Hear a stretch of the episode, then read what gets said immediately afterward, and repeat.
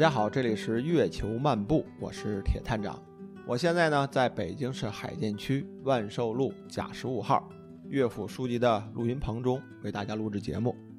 我们的乐府书局啊是一家位于北京城西在海淀区的一家书店。这书店呀以音乐为主题，我们还有乐小六音乐工作室，在此呢进行一些音乐方面的创作，还有就是音乐培训。因此欢迎诸位的光临。那铁探长这档月球漫步的节目啊，就是一个陪大家聊聊音乐的节目。我会在此呢邀请一些演奏家、交响乐的指挥、唱歌剧的演员们，都会来节目里啊和大家聊聊天儿。在第一期的节目中啊，我也说过了，想学点音乐呀，要一点点的来，由浅及深，真要把音乐啊当做玩儿，有兴趣认真去学，你才能真正的领悟到。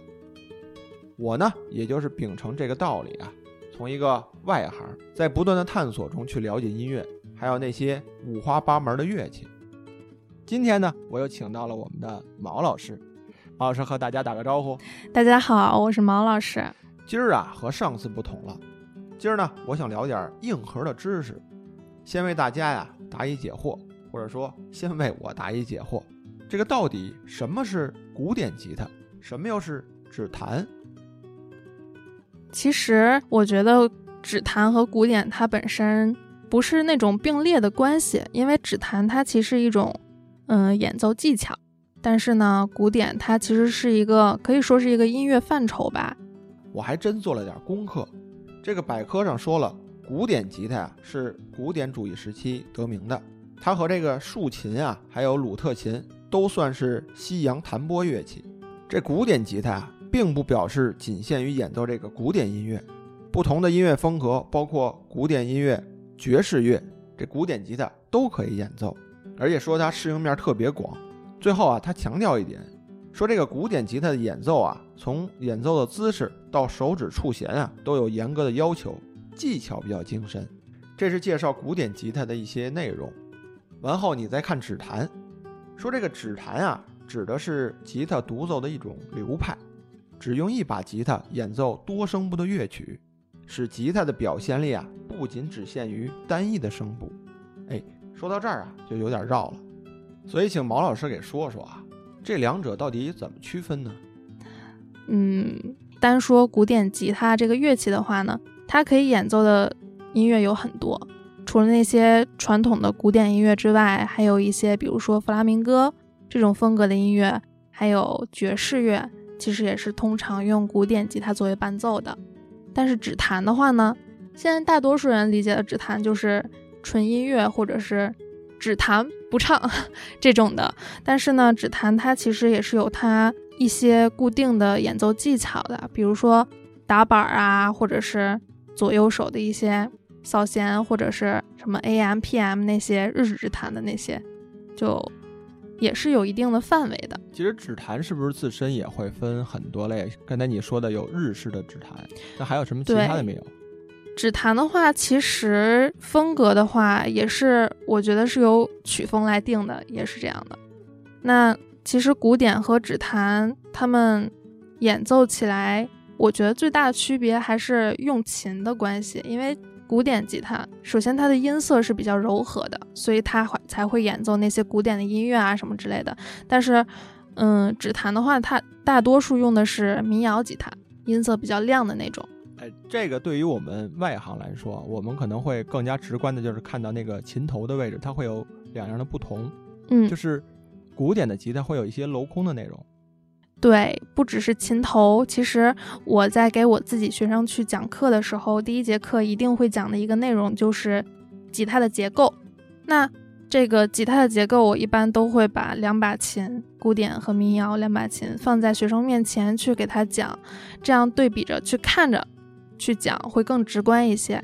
那你刚刚讲到的琴头的不同，其实是一点，因为古典的它的琴头一般情况下是镂空的那种。就是看起来啊，当然，其实现在，嗯，吉他大家也有一些改进，所以也不固定，但是基本上是这样的。嗯嗯，琴颈的部分的话呢，古典其他的琴颈会比民谣吉他的琴颈稍微宽一些，然后所以演奏起来的话，手指可能需要伸得更长一些。哎，我有个比较外行的问题啊，就是这个吉他有没有大小？你比如有的人手会小一些，有的人会大一些。有的，像古典吉他的话呢，它的标准尺寸是三十九寸，嗯，民谣吉他的标准尺寸是四十一寸，所以从大小来看的话，标准尺寸来看的话，就是古典吉他要稍微娇小一些，而且它的整个琴身是一个流线型，比较好看。那民谣吉他的话，它的琴身就会比较大一些。嗯，哎，我在视频网站上看啊，只要一点到什么古典吉他，点进视频都是一些大叔，就我昨天说的又胖，然后留着大胡子大叔才会玩古典吉他。对，这会不会有有限制？就是古典吉他只能这些大叔去玩？当然没有啦，这个谁想弹当然都可以弹。我视频里看的没有什么姑娘去玩一些啊古典吉他，而且我看那个抱吉他的方式，好像民谣跟古典也是有区别。对。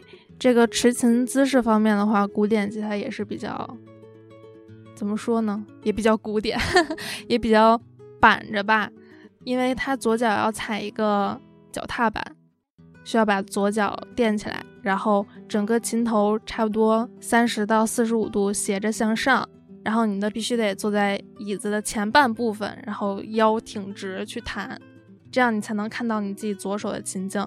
你如果像平时放松的去弹民谣或者是尤克里里这种，因为这两样乐器它本身就是一个比较放松的乐器，所以在持琴姿势的方面没有太严格的要求，我是这样认为的。然后琴头只要平直、微微向上就可以，不要向下就可以了。嗯，啊，就是从抱琴的那个姿势，民谣跟古典就有很大区别。对，那弹法呢？我看，呃，古典的弹法。就是他那个右手弹琴那个位置是不动的，就感觉会比较固定一些。民谣可能更自由。对，手是比较相对来说比较稳定的，像拨弦和勾弦不会像指弹什么的会抬手啊、打板什么的，因为它需要做那些动作，所以他的手会不怎么稳定。但是其实古典吉他它的右手也会前后的这样去进行移动，因为你。琴弦勾弦的位置不同的话，它的音色也会有一些不同。而且因为古典吉他它是尼龙弦，琴弦比较软，然后加上古典吉他它右手修指甲也会有要求，就是需要把指甲修的比较圆润，然后在什么地方触弦，什么地方试弦。所以古典吉他它的音色是一个有很多因素作用的一个结果。比如说你指甲的这个长度啊，嗯，指甲修的怎么样，或者是你勾弦的位置呀，然后是你光用指肚勾弦还是光用指甲勾弦，都会对它的音色产生影响。但是民谣吉他的话，影响就会相对较小一些，也是它琴弦的原因。啊，在我的印象中啊，弹吉他就是左右手的指甲是不一样的，左手一定要绞得比较苦一些，就是好按到那个品。对，如果你左手指甲太长的话。你需要用指尖去立起来去摁那个琴弦，你如果指甲太长的话，你指甲先戳到就摁不下去了，这个声音就出不来了，是这样的。所以左手不能留指甲。右手很长，就是它是为了拨弦用吗？嗯，拨弦和扫弦。我见到现在有比较先进的，会在手上做那个拨片，就带一个假指甲那种。对，有点像弹皮吧那种。是。其实现在就是拨片也做的越来越有意思了。之前都是手持的那种拨片，现在也慢慢的有那种可以戴在手上的。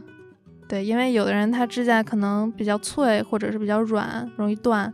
那有的人可以做一个延长甲，或者是拿一个拨片直接戴在手上，这样就比较方便。嗯，就是假指甲是吗？对，假的。行。哎。咱们推荐点古典曲子给大家。古典曲子的话，其实特别推荐大家去听一下泰雷加的一些作品。泰雷加这个人，他是一个西班牙的吉他演奏家，他是近代古典吉他之父。那泰雷加的歌，我可以给大家推荐一下，比如说他的一个吉他小品叫《泪》，眼泪的泪，这首歌大家可以去听一下。嗯，比较有他的一个曲风的特色吧。这首歌呢是他的一首吉他小品，吉他小品其实就是一个比较短的一首歌。一般情况下，一首古典吉他曲会很挺长的，但是小品其实就是一小段，可能会反复弹两遍这样的。古典吉他，古典吉他的曲子一般有多长？三四分钟吗？还会有更长的？嗯，要看它的演奏速度，也要看它的整个篇幅有多长。其实这个时间是可以控制的。哎，有没有最长的吉他曲有多长？这个我倒没有看过哎。不过我记得我在学古典吉他的时候，有一首歌叫《六手帕凡》，这首歌就是六个乐章就巨长，我都没有耐心去看。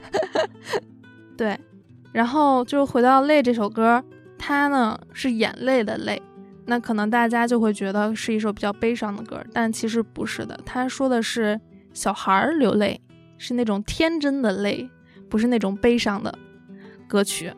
那听这个古典吉他曲的时候，一定要听的就是他这个演奏者对乐句的处理，就是他的强弱高低，就是相当于就是我们平时说的这首歌有没有感情，有没有把这首歌的感情表达出来。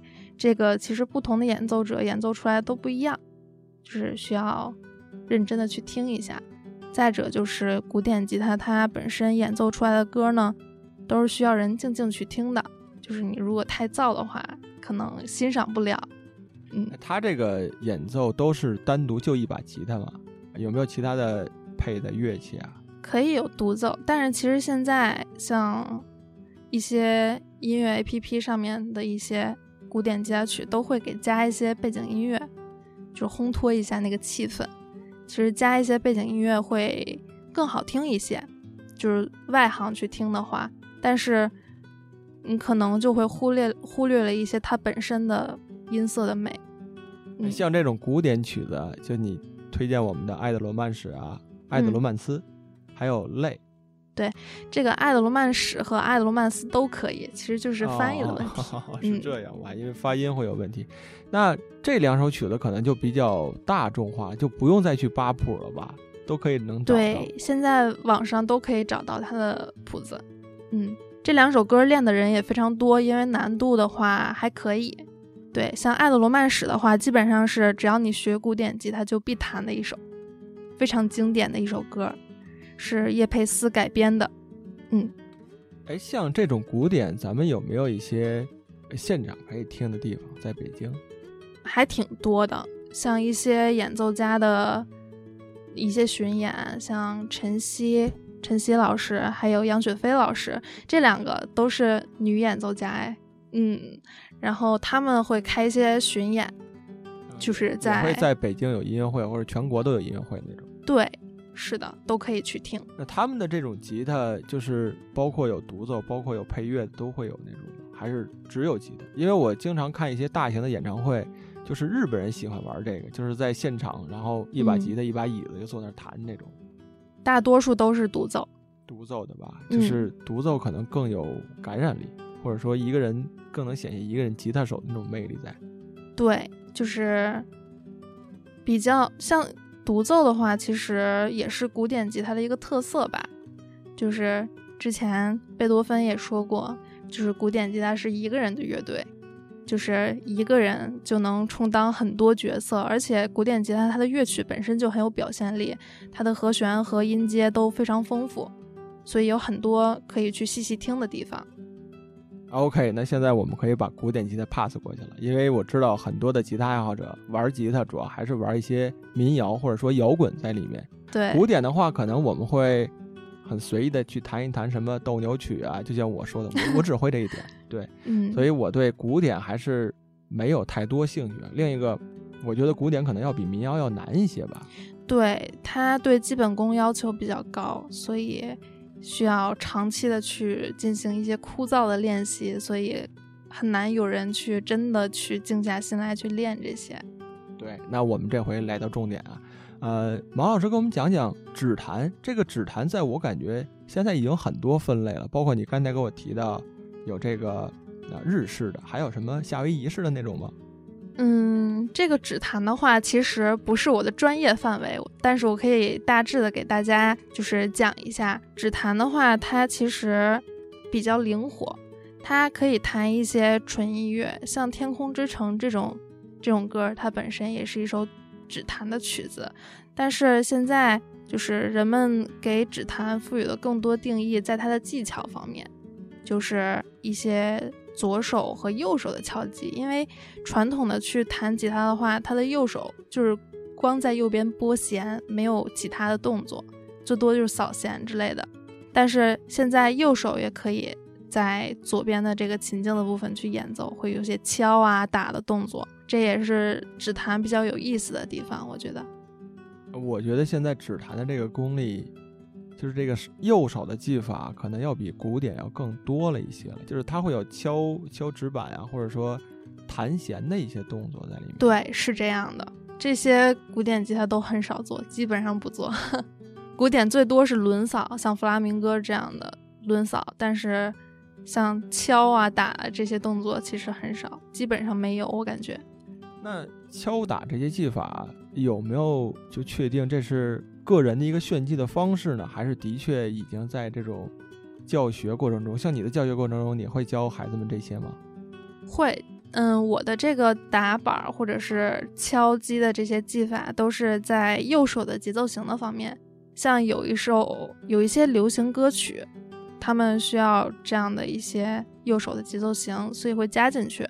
但是又不属于指弹，是属于弹唱。对，现在这个演奏风格就特别的丰富，因为人们玩吉他越来越多，也会自己自创一些。对呀，反正像我去玩吉他，或者说我看一些书啊、视频，呃，其实教右手的指法现在很多了，包括还有一些基本功。嗯，像最早我看那个比较可笑的，要要去扩手指，我不知道你知道不知道？这个梗？我知道，就是淘宝上有卖一些神器，扩手指神器，还有按和弦神器，那些大家都不要买，特别的鸡肋，根本没有什么用。那个其实购买的人挺多的，就是他会真的苦去练一练，把这个手手指扩一下，但这个到底有没有用，我不知道。它其实无非就是手指的拉伸，把手指的那个筋拉得更长一点。但是其实这个通过你日常的练习也可以达到。而且它扩手指的那个东西，我看了一下，它是横向的去扩的。但是我们其实日常去弹琴的时候，我们的手并不是真的完全是横向打开的，也是有，就是需要调整你左手的角度啊，还有一些就是其他的胳膊。还有你的持琴姿势都会影响你左手的摁弦，所以那个其实真的，嗯，来跟我们说说基本功吧。像我是很很希望了解一下基本功的，可能我们之前学都是八个谱以后就对着谱去弹，然后基本功的训练其实很少。我那天有这个机会看到你授课的时候，会教一些小孩子们怎么抱琴，然后坐椅子坐的位置，我看你都讲得很细致。对，也是因为我自己是学古典出来的嘛，所以在基本功这方面会要求孩子更多一些。嗯，然后像基本功的这方面的话，我会建议孩子们先去练右手，因为右手的话，他平时勾弦、拨弦需要你这四个手指去熟悉琴弦的位置，不然的话，你到后期去弹琴的话，你的眼睛又要看谱。又要看左手摁的对不对，然后接下来又要低头看自己右手勾的弦对不对，那你整个全程这个头啊，就往前看、往左看、往右看，再往前看、再往左看、再往右看，就整个在画圈就很忙，根本就顾不过来。所以初期的话，一定要把右手练好，就是到后期基本上像一个固定的节奏型的话，右手形成一个机械性动作，就不用过脑子，不用去想，勾的就是对的。但我们最初练的时候，都是要用眼睛去去瞄一下的，有的时候真的是找不到那个那个位置。对，左手是需要去花时间去看、去找位置的。这有没有什么小技巧给我们传授一下？没有，就是要练，我苦练那种是吗？对，嗯，有的老师会建议学生去练爬格子，我不知道你知不知道？我知道，知道，就是一二三四，一二三四这样去摁，挺枯燥的。我自己觉得挺枯燥，就是因为我在小的时候学琴的时候，我老师也让我练这个，但是我基本没练，因为我觉得很没意思。其实日常在练音阶的时候，哆来咪发嗦拉西哆的位置去弹的时候，也会起到类似作用的这样锻炼。而且随着你左手弹乐曲或者弹一些练习曲，弹的越来越多，你自然而然就更灵活。我们无非追求的是左手这四个手指的灵活度，还有劲儿。哎，那你教的这些内容，呃，会教给孩子什么曲子呢？就上来要最初开始学的话，小孩子他不像一个成人，他有的时候有自己的喜好，就是我非要弹这个，就要弹首曲子出来，我才愿意学学吉他。嗯，是这样，但是其实他要达到他想弹的那首曲子的水平的话，肯定是需要先练习其他的东西，一些基本的东西。那我一般教吉他的话。嗯，首先就是左右手的基本功，再有一个就是先会学习一下音阶，哆来咪发嗦拉西哆位置在哪儿？因为所有的歌曲都是由这些音组成的嘛，所以你要先会弹这些音之后，你其实就可以用单音的方式去弹这首曲子了。然后之后再去学习和弦啊，或者是其他的东西，把这个歌丰满起来，加进去。嗯。那给我们推荐点指弹的一些内容，就是包括基础的，或者说我们可以便于日常欣赏的一些曲子，有没有？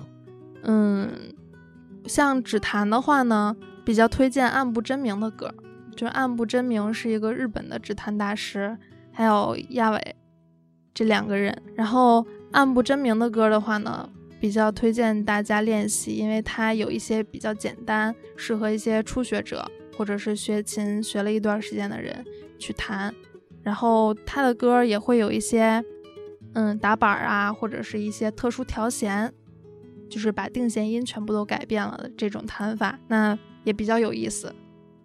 哎，对了，我看我们会有一些小孩子会玩那个小吉他，就是尤克里里，嗯，那个东西挺有意思的，包括他弹出那些节奏音啊，还有那些。呃，我看有一些表演其实还是很夸张的，虽然说只有四根弦儿吧，那个算是现代乐器还是已经很早就有了呢？嗯，它其实历史不是很悠久，就是也是一个也是欧洲人发明的，但是后期传到夏威夷了，所以很多人都认为它是一个夏威夷的乐器。那就是个草裙舞，然后配乐的一个东西。对，它的音色确实很适合那些，所以就是比较符合那个风格。那尤克里里。你刚刚叫它小吉他，确实确实，它的确有这个名字啊，就是叫小吉他。哎，我说对了，对，它可以叫小吉他，也可以叫四弦琴，名字也挺多的，就是各种翻译嘛。那它也算指弹的一种吗？还是有特别的自己的一个弹法？弹奏的方法和吉他类似，所以很多人都会选择先学尤克里里，再学吉他，因为就是就是那种台阶的关系嘛，一步一步往上走。那尤克里里它其实能弹的范围有很多，现在像指弹、弹唱都可以弹，就是相对于吉他更简单一些，因为只有四根弦嘛。我听过一些吉他的曲子，像像你跟之前给我介绍啊、类啊之类的一些古典曲子，嗯啊，这尤克里里有什么好的曲子给我们推荐一下？尤克里里其实现在，我觉得就是弹唱或者是一些指弹，因为它本身音域比较窄，所以它能弹奏的乐曲范围也有限。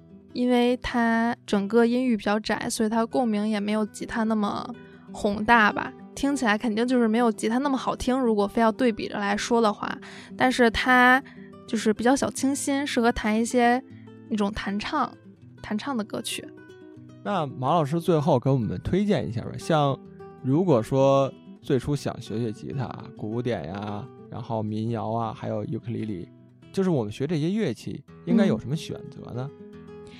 首先就是要知道自己喜欢什么样的乐曲，喜欢什么样的风格，也就是我最初说的，就是想弹唱还是想弹一些纯音乐。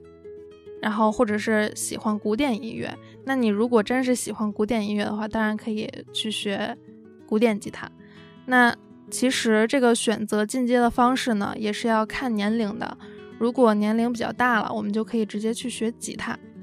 嗯，这个是没有问题的，因为吉他它是一个比较好上手的乐器。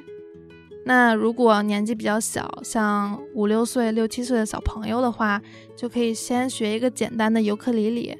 大概的熟悉一下这样的演奏方式，然后等尤克里里学的差不多了，再去学吉他。哎，这我看你有很多的学生们，就是年龄真的很小了。对，呃，最小的有多大？也就六岁吧。六岁就开始学吉他了，是吗？但是我觉得他那个身高有吉他高吗？